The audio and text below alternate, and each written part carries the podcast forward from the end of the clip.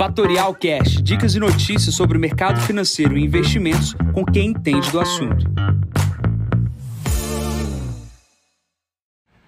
Bom dia, investidores. Aqui quem fala é Jansen Costa. Vamos para mais visão do mercado.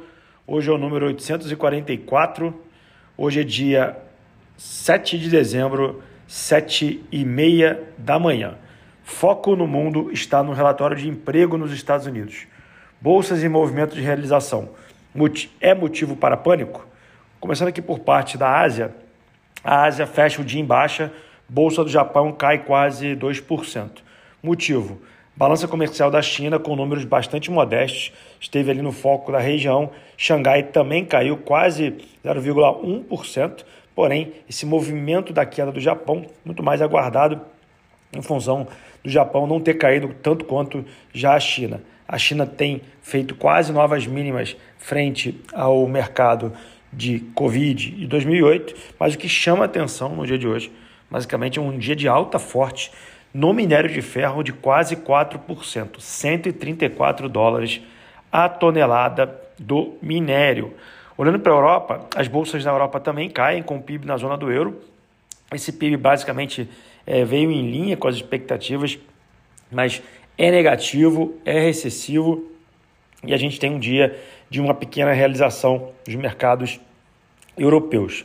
Porém, o destaque do mundo inteiro é os índices americanos que hoje estão oscilando na expectativa do relatório de emprego que vai sair. Ontem saiu ali uma prévia de relatórios de emprego. Esses relatórios vieram um pouco abaixo do que as expectativas, é um número ruim, né? ou seja, são menos empregos, mas número ruim estava sendo um número bom, ou seja, o mercado já aguardava e via como um número menor de emprego geraria menor é, pressão inflacionária, porém o cenário começa ali a virar uh, um fiel da balança, ou seja, o mercado já começa a olhar para o número de emprego é, com motivo de desaceleração americana. E por conta de desaceleração, ele já começa a olhar para um começo de corte de juros mais próximo.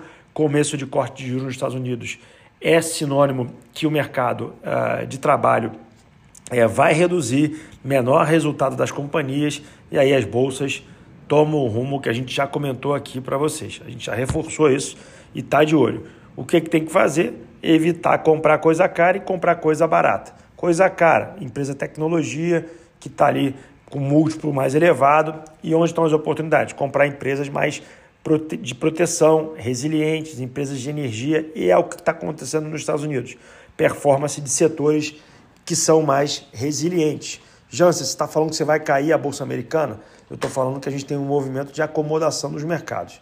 Pode cair? Não sei quando, mas o movimento aguardado, já coloquei o gráfico aqui, já falei aqui, é que na hora que os movimentos de corte de juros acontecem, historicamente, as bolsas americanas caem.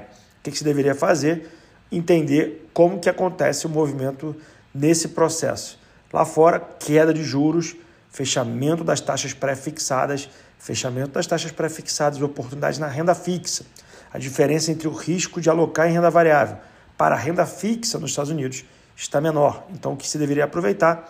Comprar bonds nos Estados Unidos, comprar taxas pré-fixadas nos Estados Unidos. Como que você pode fazer isso? Abre uma conta na XP US, manda a grana pelos aplicativos da XP, compra o bronze lá fora e aplica o produto. Esse é o primeiro movimento. O segundo movimento é comprar através de instrumentos aqui no Brasil os bons lá fora, trazerem para real, pegar essa diferença de juros e aplicar. Temos o que aqui? Temos Minerva pagando 9% mais IPCA, temos Vale pagando 7% mais inflação e esse produto está disponível aqui para você no Brasil. Pulando aqui para o Brasil agora, a gente tem ali a aprovação praticamente do nome de Dino uh, e do Paulo Gonet para Senado, uh, perdão, para Procuradoria Geral da República e para a vaga no STF. A gente também tem o veto, talvez na próxima semana, da Câmara e do Senado para pela, pela questão do veto presidencial e a gente tem hoje uma agenda até aqui no Brasil muito leve, tá? A gente fica de olho no que vai acontecer amanhã, são é, é, questões mais pontuais aqui no Brasil. Falando de empresas, basicamente, a gente teve a aprovação ali, entre aspas, é, da privatização da, da Sabesp na questão uh, aqui de São Paulo. Muito ruído vai acontecer ainda, então cuidado aí na alocação desse capital. A gente tem visto uma bolsa brasileira que no curto prazo tem dado sinais que tem um processo de realização para acontecer.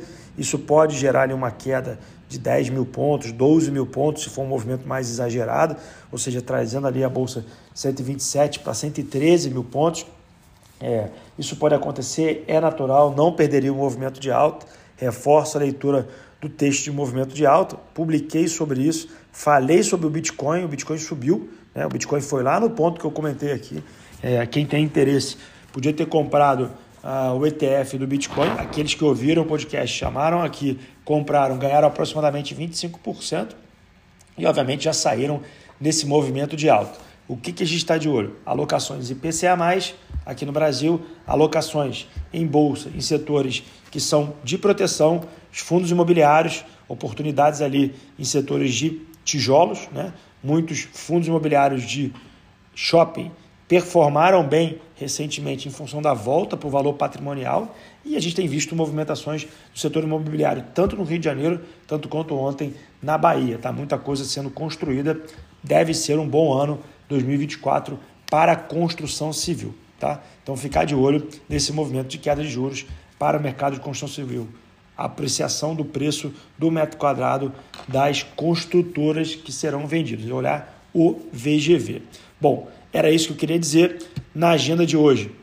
A gente só tem às 10h30 da manhã pedido de seguro-desemprego nos Estados Unidos, o resto é uma agenda fraca, tá? Olho principal, 10h30 da manhã. Mercados americanos nesse momento, S&P Futuro, Dow Jones e Nasdaq praticamente no 0 a 0, bolsas na Ásia, destaque para a queda do Japão de 1,76%, Europa todas em queda, petróleo está subindo 1%, 74 dólares e 88 o barril. E o Bitcoin recua 1%, 43.622 dólares. Bom, fico por aqui, desejo a todos uma ótima quinta-feira. Encontro vocês amanhã para mais um novo podcast. Bom dia a todos, ótimos negócios. Tchau, tchau. E esse foi mais um Fatorial Cash. Para mais novidades e dicas sobre o mercado financeiro e investimentos, siga a Fatorial no Instagram, @fatorialinvest. Para conteúdos exclusivos, entre no nosso Telegram Fatorial News Informa. Para saber mais sobre a Fatorial, visite o nosso site fatorialinvest.com.br.